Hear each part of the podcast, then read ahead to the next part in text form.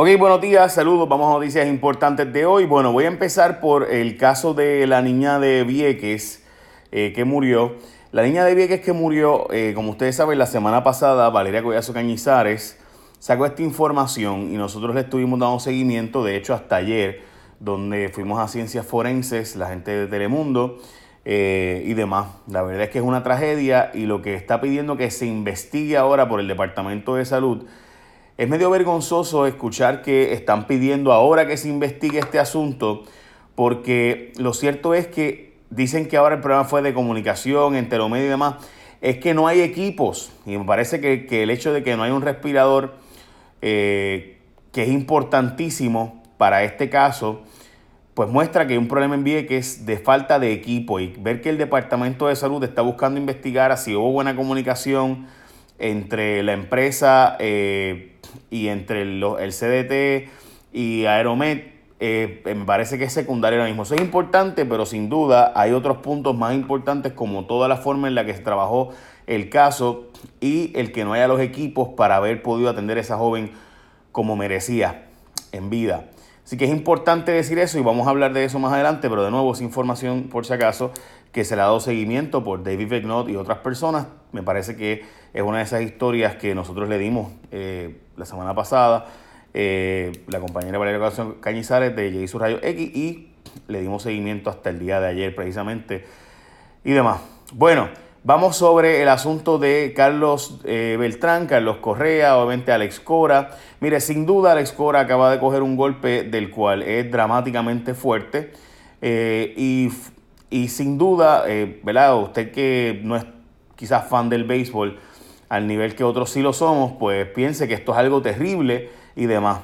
Y es verdad, es terrible. Ahora, robarse las señales en el béisbol es más viejo que el béisbol. O sea, existe desde el 1876, existe la grandes ligas y desde entonces ya había un asunto de robo de señales. En el 1900 el equipo que ganó lo que era el equivalente a la Serie Mundial, que en aquel momento no se llamaba así, eh, también fue acusado de robarse las señales. En el 1951, el equipo que todavía estaban, los Giants no estaban en San Francisco, estaban en Nueva York, fue acusado de usar un telescopio para robarse, un telescopio militar, para robarse las señales y decirle al jugador que venía una curva o una recta.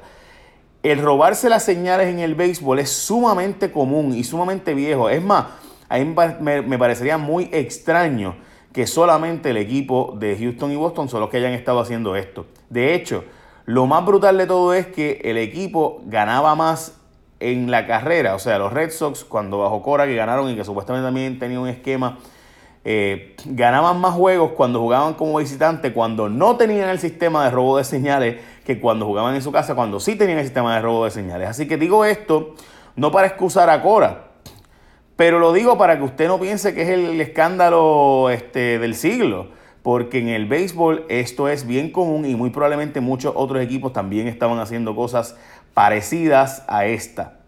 Digo esto de nuevo, equipos de los años 60 y 50 se sabe que han hecho este tipo de práctica. Bueno, así que eh, por si acaso, obviamente sí, los números de Carlos Beltrán, Carlos Correa y demás que jugaron en el equipo, pues van a estar siendo revisados ahora y si no juegan igual de bien, pues claro que van a decir, ah, pues mira, sucede que si no roban señales no pueden batir bien. En el caso de Beltrán, obviamente se retiró. Eh, y Beltrán tenía números ridículamente impresionantes desde que estaba en Kansas City, así que no, dudo mucho eso. Eh, so, digo todo esto para que tampoco es que aquí se está cayendo el mundo y nadie más hacía esto y el gran escándalo es un escándalo, pero tampoco es un descubrimiento muy brutal de que está robando la señal en las grandes ligas por primera vez en la historia. Esto ha pasado siempre, siempre en las grandes ligas. A que ahora eso es un sistema más sofisticado y demás, como darle un bote y demás, pues sí, eso pasó. Pero, pero siempre se ha usado algún tipo de sistema tecnológico para robarse las señales. Bueno, Carísimo demoler las estructuras que quedaron destruidas.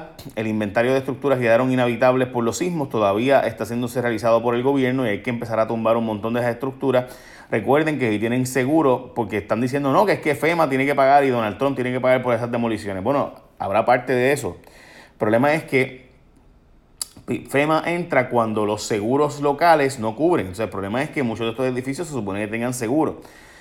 Así que me parece que antes de que FEMA apruebe nada hay que ver lo, que, gastar los fondos locales porque tú no puedes estar diciéndole siempre a FEMA paga tú, paga tú, paga tú los federales porque hay unos reglamentos y unos requisitos de que tú gastes tu dinero primero y hagas tus reclamaciones a tu seguro primero y entonces puedas ir donde FEMA y demás, porque esto de estar pidiéndole que FEMA pague, FEMA pague, FEMA pague, pues es lo que te hace perder credibilidad también y eso es bien importante, nunca perder esa credibilidad.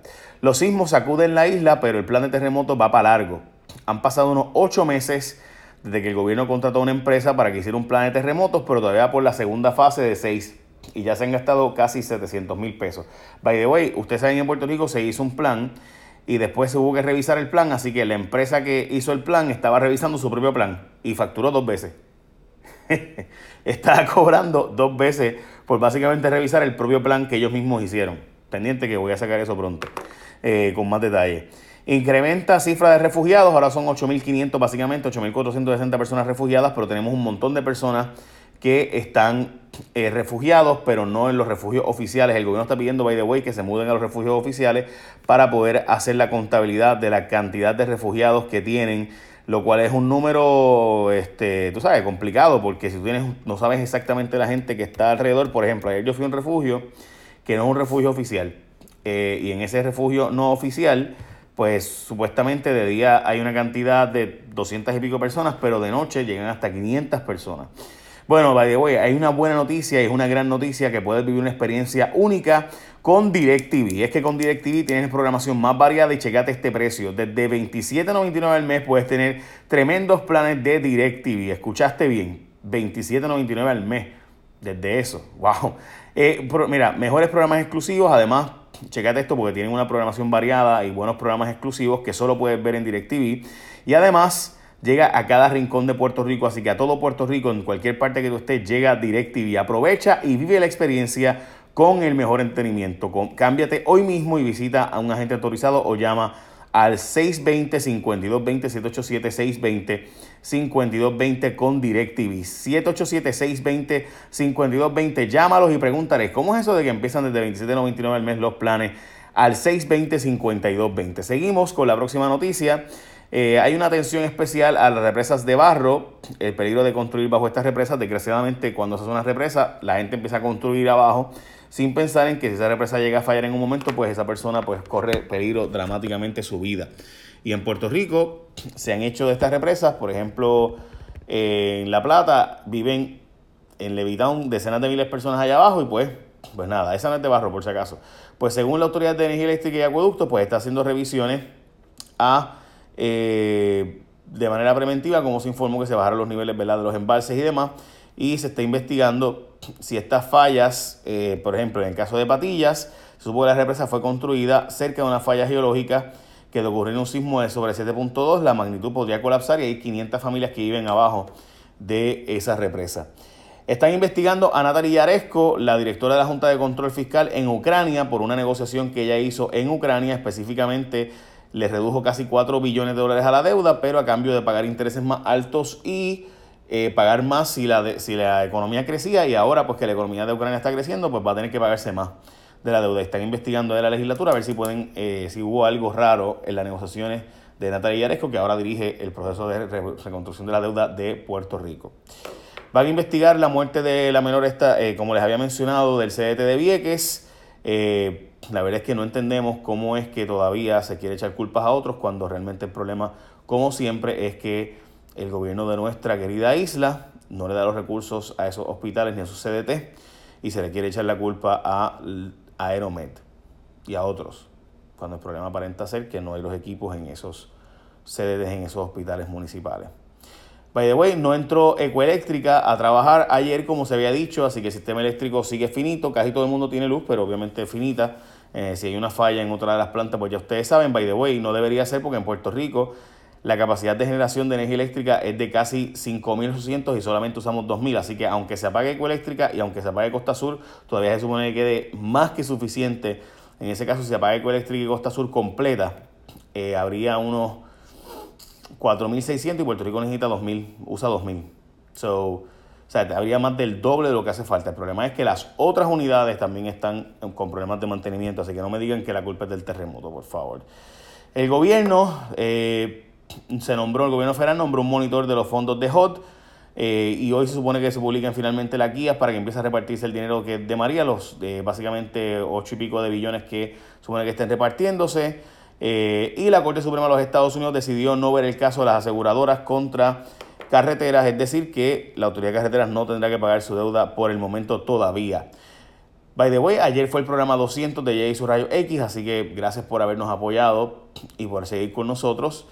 Eh, y como saben, la mejor noticia que les puedo dar es que hay planes como DirecTV en cualquier lugar de Puerto Rico, no importa en qué parte de Puerto Rico tú estés, así que no dejes pasar la oferta y la oportunidad de tener, y ahora tienen programas locales buenísimos, by the way, desde $27.99 al mes. Así que aprovecha y vive la experiencia DirecTV y ahora con su propio canal, con un montón de contenido local bien cool. By the way, me encanta el teatro breve. Eh, tengo un programa de teatro breve que es genial. 620-5220-787, 620-5220 para más información con DirecTV. Echa la bendición. Gracias por seguirme. Buen día.